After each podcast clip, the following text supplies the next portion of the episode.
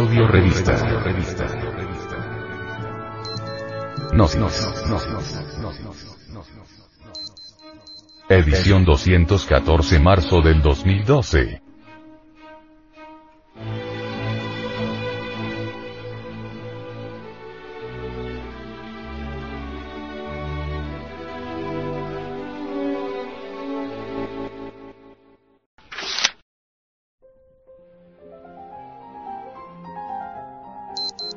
Frente Mundial de Salvación del Planeta.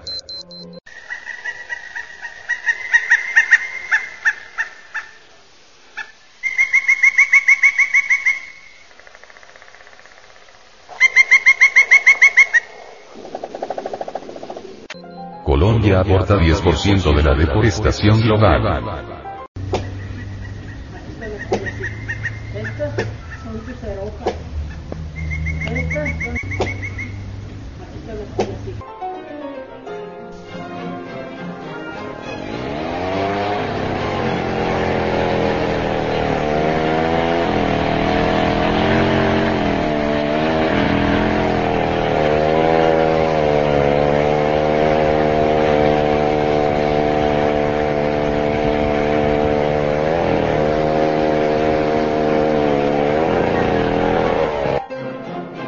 El proyecto de lucha contra la deforestación que Brasil ha implementado durante los últimos ocho años puede servir de ejemplo al resto de Latinoamérica en sus políticas ambientales, señaló el experto brasileño Tasso Acevedo.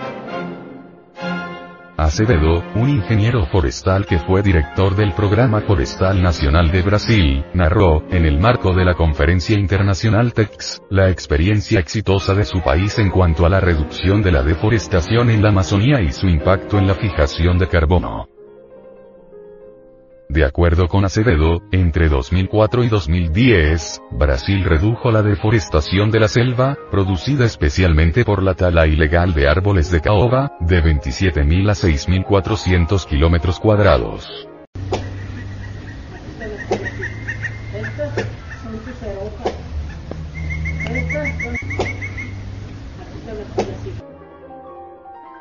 El secreto del éxito de este programa radicó, según el especialista, en que se atacó el problema desde distintos frentes.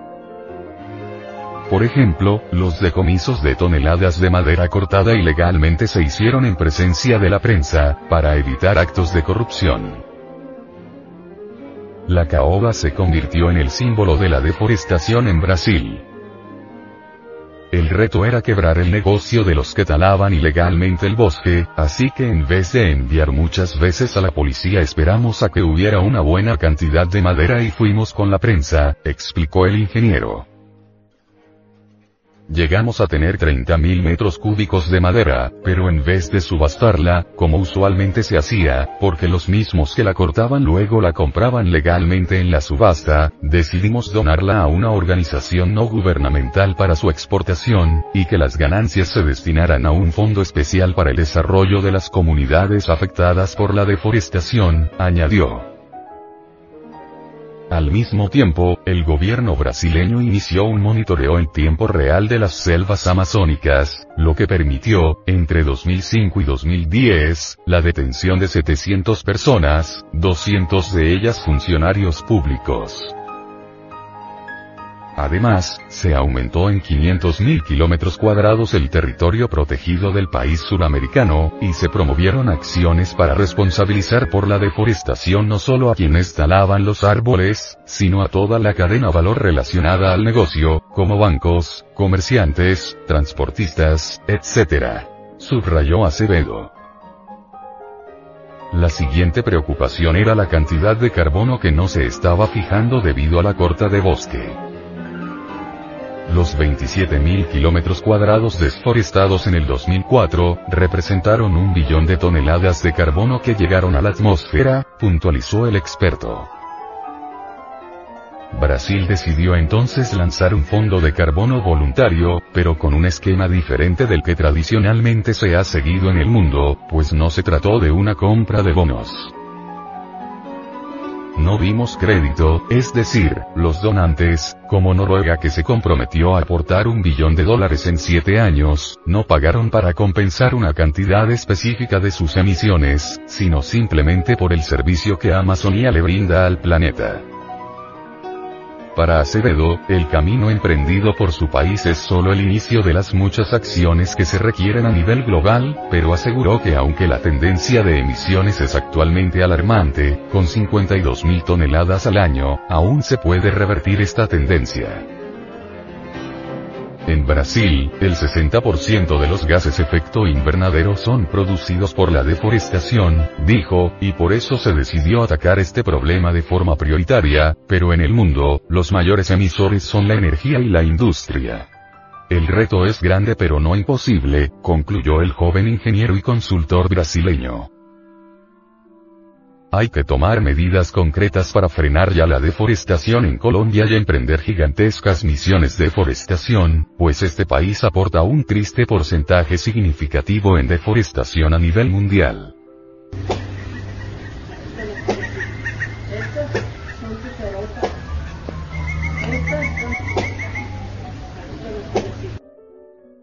Ojalá alguien le diga al primer mandatario de este país, que los arbolitos necesitan de la mano del Ejecutivo.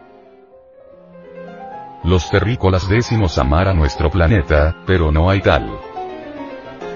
Es muy raro hallar en la vida a alguien que sepa amarlo verdaderamente. Si todos amáramos de verdad a nuestro mundo no podría haber deforestación, contaminación del aire, del agua, etc la entropía que palpamos sería imposible. La Tierra está agonizando, la entropía la está llevando poco a poco hasta el final, esto lo puede saber cualquier persona que tenga un poquito de visión. La ley de la entropía, en la misma forma en que iguala dos cadáveres a la larga, aunque uno haya sido sepultado en cajita de oro y el otro en caja de palo. A la larga quedan iguales todos. La ley de la entropía se encarga de igualar a los ricos y a los pobres y a todo el mundo. Esa es la cruda realidad de los hechos.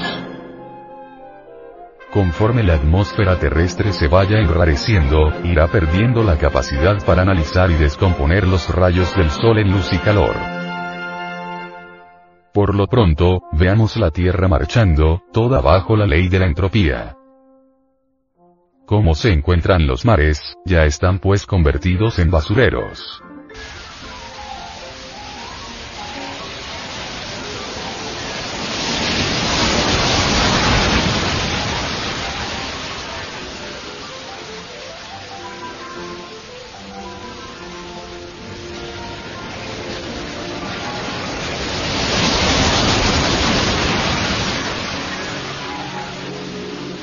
Peces moribundos, ríos contaminados, la atmósfera contaminada con smog, frutos de la tierra adulterados.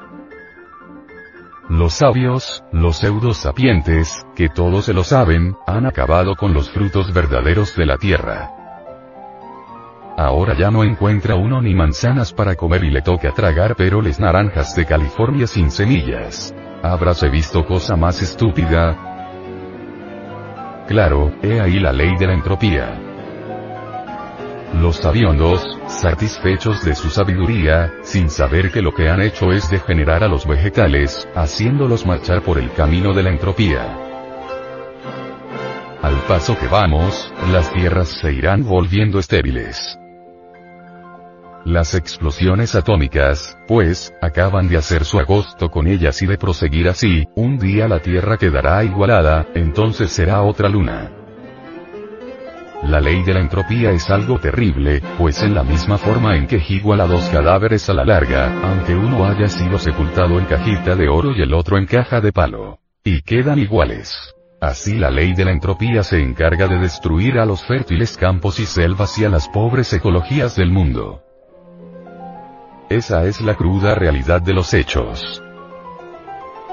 Así que, si no cambiamos, si no nos transformamos, si no sacrificamos ese pésimo hábito de contaminar nuestro planeta con nuestra pobre y mísera tecnología, nos va a tragar en forma definitiva la ley de la entropía.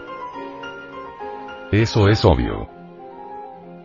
Vale la pena reflexionar, pues, en todas estas cosas.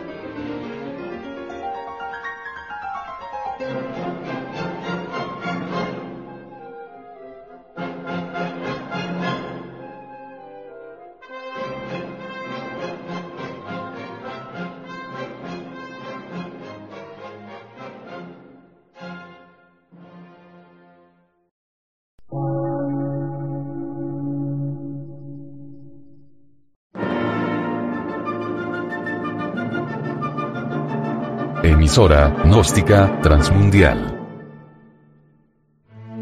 Por una nueva civilización y una nueva cultura, sobre la faz de la Tierra.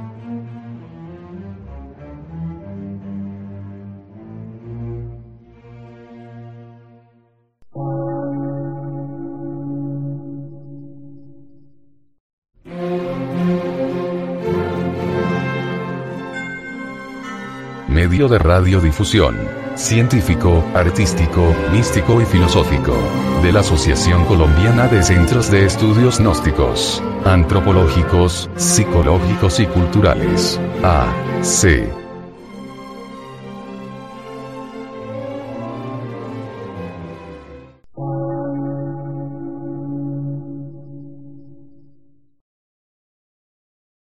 Lectura en movimiento. Difusión sin fronteras.